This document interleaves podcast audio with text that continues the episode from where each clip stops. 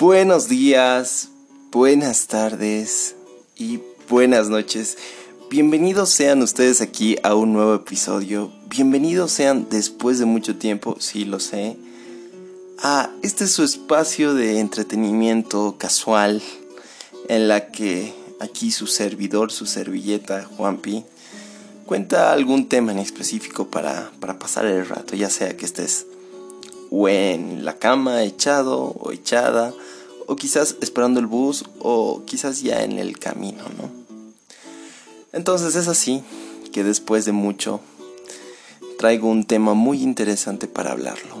¿Por qué? Porque había escuchado alguna vez un punto de partida la reflexión, como decimos acá, sobre algo que me llama la atención y es que la vida es un tiempo.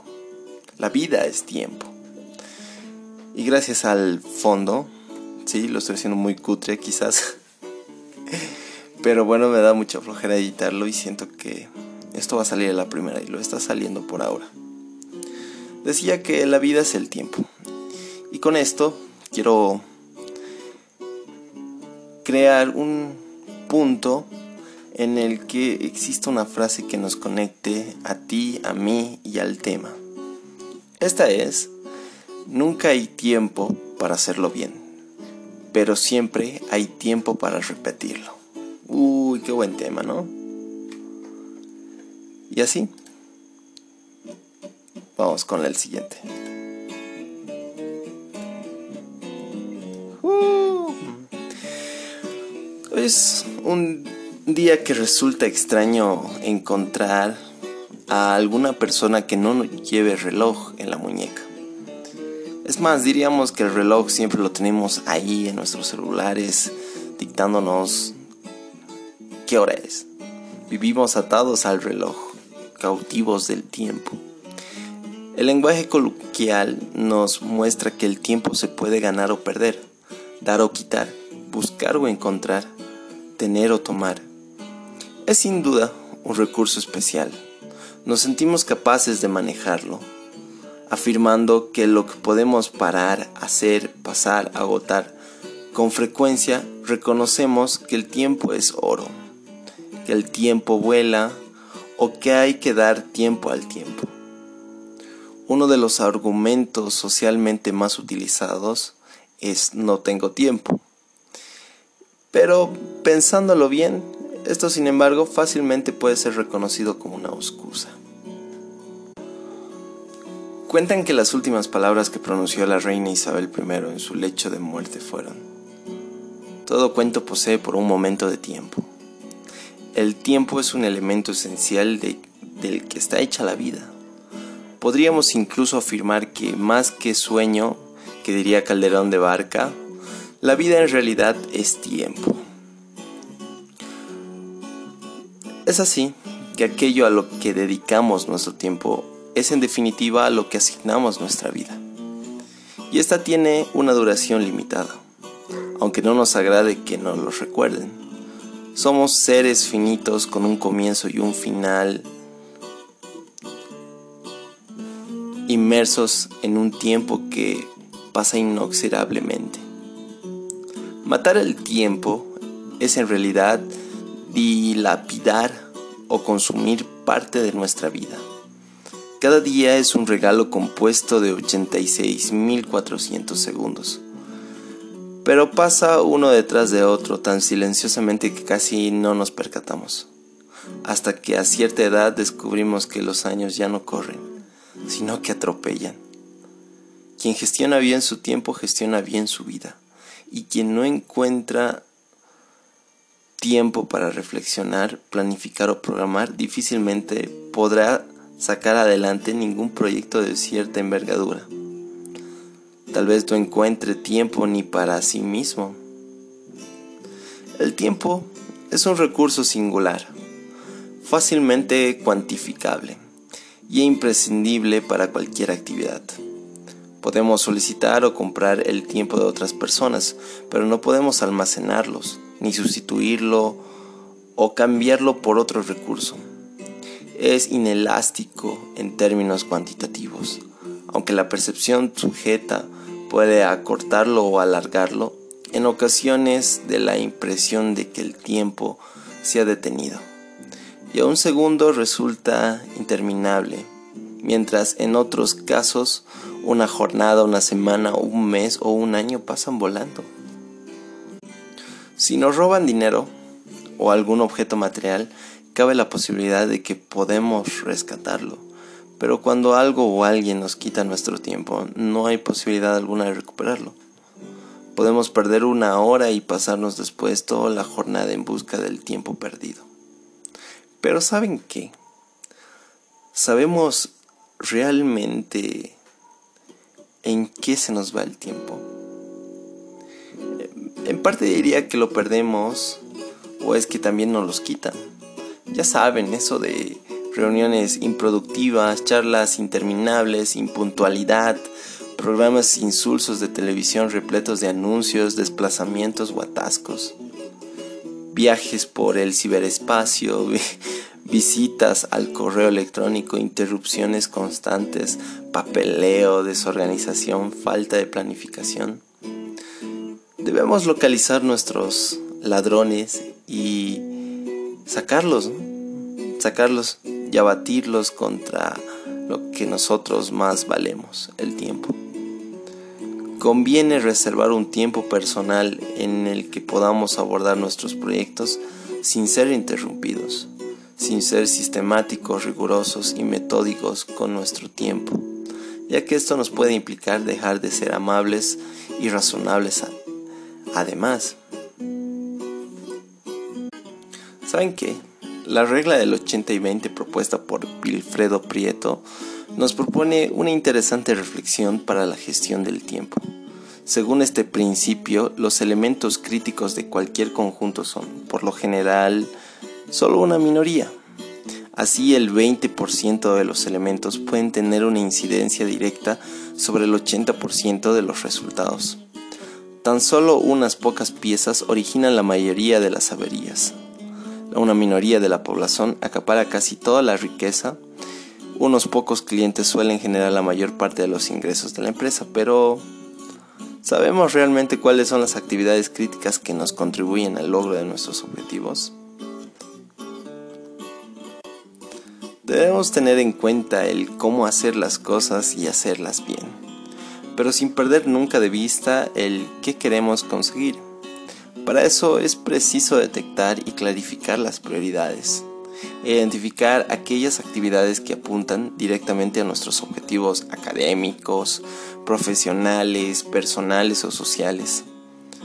Podemos registrar por escrito todas las tareas que tenemos que realizar y clasificarlas según su importancia, asignándoles una categoría como, no sé, A, B, C, según se trate de las actividades de importancia alta, media o baja.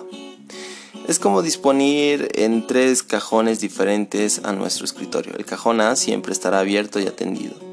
El B se dispone, digamos, a tener un cierto material que nos convenga. Y por último, el cajón C permanecerá cerrado la mayor parte de su tiempo solo porque es en conjunto para, para algo importante. Es así que la mayoría de las actividades que incluye se pueden aplazar y delegar, eliminar directamente, porque podemos fácilmente escoger, según en tanto nos prioridades, qué es lo que queremos hacer y cómo recuperar ese tiempo perdido. Con frecuencia, cansa más el pensar en lo que nos queda por hacer que el trabajo que ya hemos realizado. A veces nos debatimos en la indecisión, sumidas en una especie de parálisis derivada del exceso del análisis. Con frecuencia, lo que tenemos ante nosotros no son realmente problemas, sino decisiones que, bueno, generalmente tenemos que tomar para actuar, ¿no? Es así que es muy cierto el dicho de que más vale dar un palo a derechas aunque el palo esté torcido que pararse la vida intentándolo enderezar. Caemos con relativa facilidad en la trampa del perfeccionismo, por ejemplo, o lo que es casi peor, en las garras de la chiripiorca, vamos a decirlo así. Es cierto que el éxito y la excelencia suelen ser consecuencia de la forma en la que se presta atención a los detalles, pero debemos ejercitarnos en buscar un nivel aceptable y óptimo de calidad en aquello que emprendemos, evitando caer en actitudes perfeccionistas. Tanto lo mejor como lo peor suelen ser enemigos lo bueno, mientras las personas que tienen la chiripiorca suelen dejar sin rematar a la faena, en otras palabras. La perfeccionista se afana en invertir más y más tiempo, aun cuando las mejoras que obtiene resultan imperceptibles o escasamente rentables. Suelen ocurrir que con frecuencia caemos en esa chiripiorca a la hora de realizar actividades muy importantes.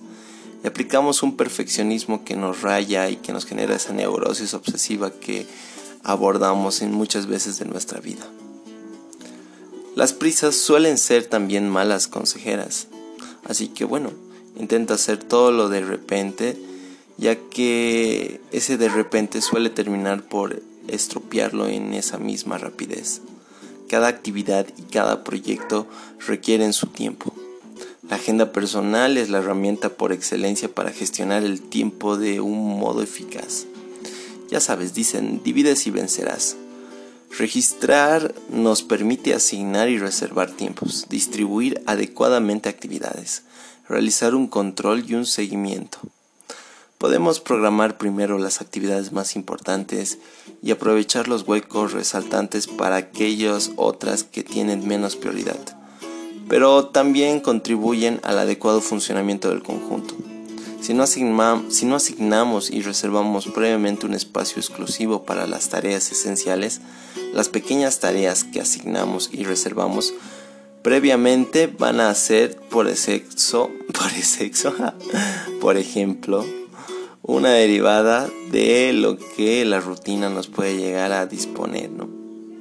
Resulta igualmente peligroso trabajar sin plazos. Un informe puede realizarse en un año, en un mes, en una semana o en un día o en una hora, o incluso hasta en un minuto. La calidad del mismo estará en función de todos los recursos que se haya asignado, y entre ellos estará el tiempo. Es evidente que un rascacielos no se puede construir en una semana.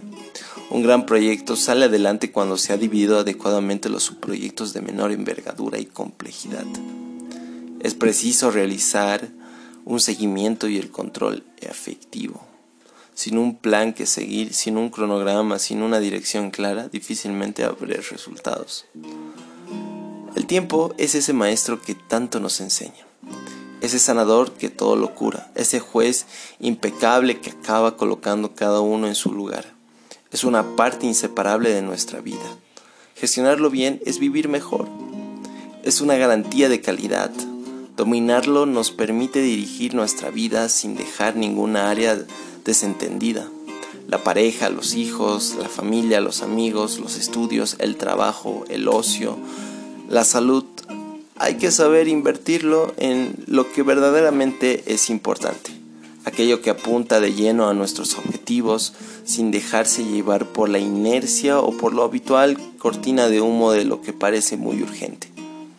Debemos abordar cada asunto con la atención, la decisión y la dedicación que se merece. Y por último, para ya ir terminando este podcast, podemos vivir con un espíritu de economía metódica que nos ayude a organizar, simplificar, optimizar y rentabilizar nuestro esfuerzo.